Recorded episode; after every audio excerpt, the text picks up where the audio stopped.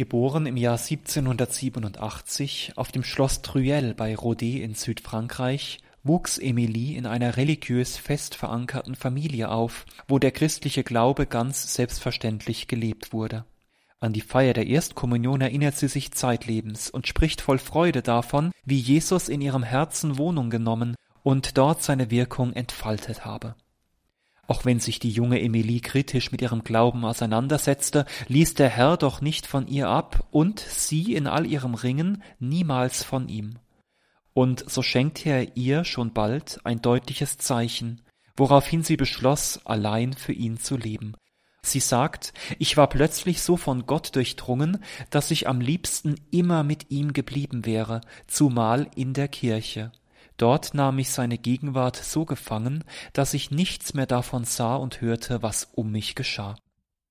Mit allem Eifer widmet sich bereits die junge Emilie immer mehr dem Gebet, der Feier der heiligen Messe und der Nächstenliebe, besucht etwa Leprakranke, gab anderen Kindern Erstkommunionunterricht und stärkte, wo sie nur konnte, ihre Mitmenschen im Glauben.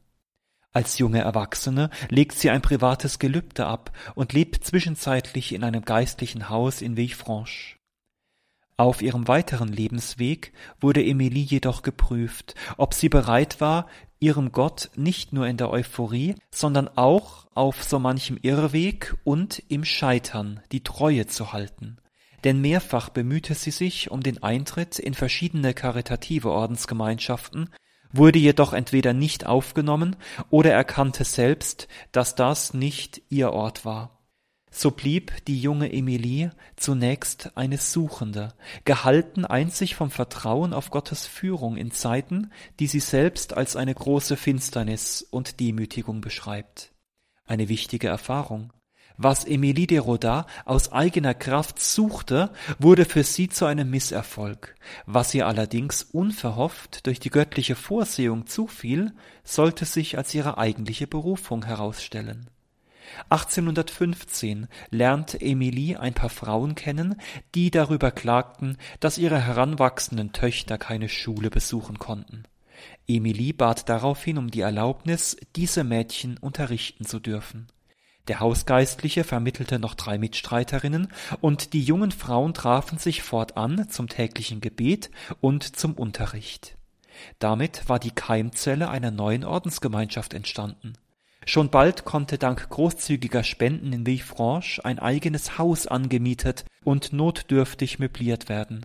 Ein paar einfache Möbelstücke mussten genügen, geliehene Betten und eine einheitliche Kleidung für die jungen Frauen, die nun Schwestern waren. So nahm das Werk Gestalt an, fand Förderer bis hin zum Ortsbischof von Villefranche, der der kleinen Gemeinschaft gestattete, das Allerheiligste in ihrem Haus zu bewahren, das die Schwestern als ihren größten Schatz betrachteten. In den folgenden Jahren wuchs die Gemeinschaft immer mehr und musste stets in größere Häuser umziehen. Jedoch sollte Schwester Emilie schon bald erneut hart geprüft werden, zunächst äußerlich, als im Jahr 1817 eine Krankheitswelle etliche Kinder und Schwestern das Leben kostete. Und unmittelbar danach legte sich eine innere Finsternis über Schwester Emilie, die fortan und bis zu ihrem Lebensende von tiefen Glaubenszweifeln heimgesucht wurde. In ihrem Beichtvater Abbé Marty fand sie einen einfühlsamen Seelenführer, der ihr einen wertvollen Rat gibt um zu sehen, ob man ihm einzig und allein um seinetwillen dient, lässt Gott nach einer Zeit der Milde die Milde verschwinden. Sie, liebe Mutter, befinden sich auf dem gewöhnlichen Weg, auf den Gott die Seelen führt, die er ganz und gar für sich haben will. Sie müssen wissen, dass ich nur wenige Personen gesehen habe, die ohne diese Prüfung vorangekommen sind. Nach 1820 kommt es schließlich zur offiziellen Gründung der Schwestern von der Heiligen Familie von Villefranche mit Schwester Emilie als ihrer Mutter und dem Apostolat, sich um arme und benachteiligte Frauen zu kümmern.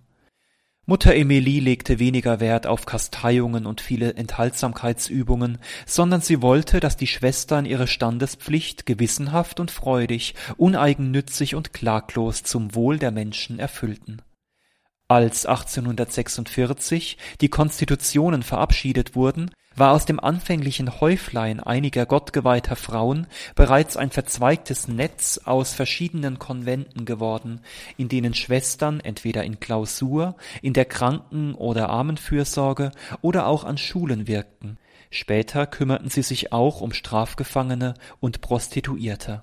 Auf vielen Gebieten waren sie so Pioniere ihrer Zeit. Und Mutter Emilie, die einst so sehr aus dem Gottvertrauen und weniger aus dem Planen lebte, beklagte nun zuweilen, die ganze Zeit über, in der wir auf die göttliche Vorsehung zählten, fehlte es uns an nichts. Seit wir aber die Vorsehung durch menschliche Mittel ersetzt haben, fehlt es uns an allem. Umso mehr ruft sie ihre Schwestern zu gegenseitiger Hilfe und Eintracht auf, damit sie die Aufgaben der Kongregation gemeinsam erfüllen können.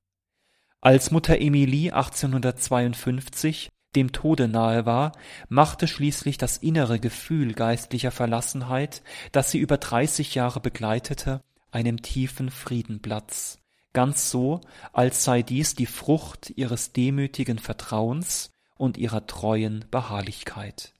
Die Kongregation zählte zu diesem Zeitpunkt bereits 36 Häuser. Heute ist sie in zwölf Ländern auf vier Kontinenten präsent. Die letzten Worte, die sie am 19. September auf dem Sterbebett an ihren Beichtvater richtet, lassen aufleuchten, wie sehr Schwester Emilie de Rodin um eine fruchtbare Nutzung ihrer Lebenszeit bemüht war, trotz aller Widerstände. Sie zitiert den heiligen Benedikt, der seine Mönche lehrt, die Zeit nicht zu verschwenden, sondern sich so lange wie nur möglich um das zu mühen, was dem ewigen Heil dient. Bei der Heiligsprechung Schwester Emilie de Rodin am 23. April 1950 formulierte Papst Pius XII. eine Bitte, der wir uns heute anschließen dürfen. Mögen alle Christen auf den Spuren dieser freudigen und beherzten Seele wandeln.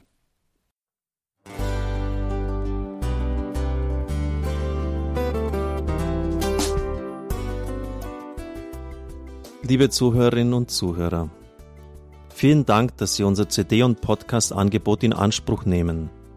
Wir freuen uns, dass unsere Sendungen auf diese Weise verbreitet werden. Dieser Dienst ist für Sie kostenlos. Für uns ist er allerdings mit einem nicht unerheblichen finanziellen Aufwand verbunden. Deshalb sind wir für jede Spende dankbar. Alle Bankverbindungen unserer Spendenkontos können Sie über unsere Homepage horeb.org unter dem Menüpunkt Spenden einsehen. Dort besteht auch die Möglichkeit, online zu spenden. Natürlich nach den neuesten Sicherheitsstandards. Sie können diese Informationen auch bei unserem Hörerservice unter der Telefonnummer 08328 921 110 erfragen. Ich wiederhole die Rufnummer 08328 921 110. Vergelt's Gott für Ihre Unterstützung. Ihr Pfarrer Kocher.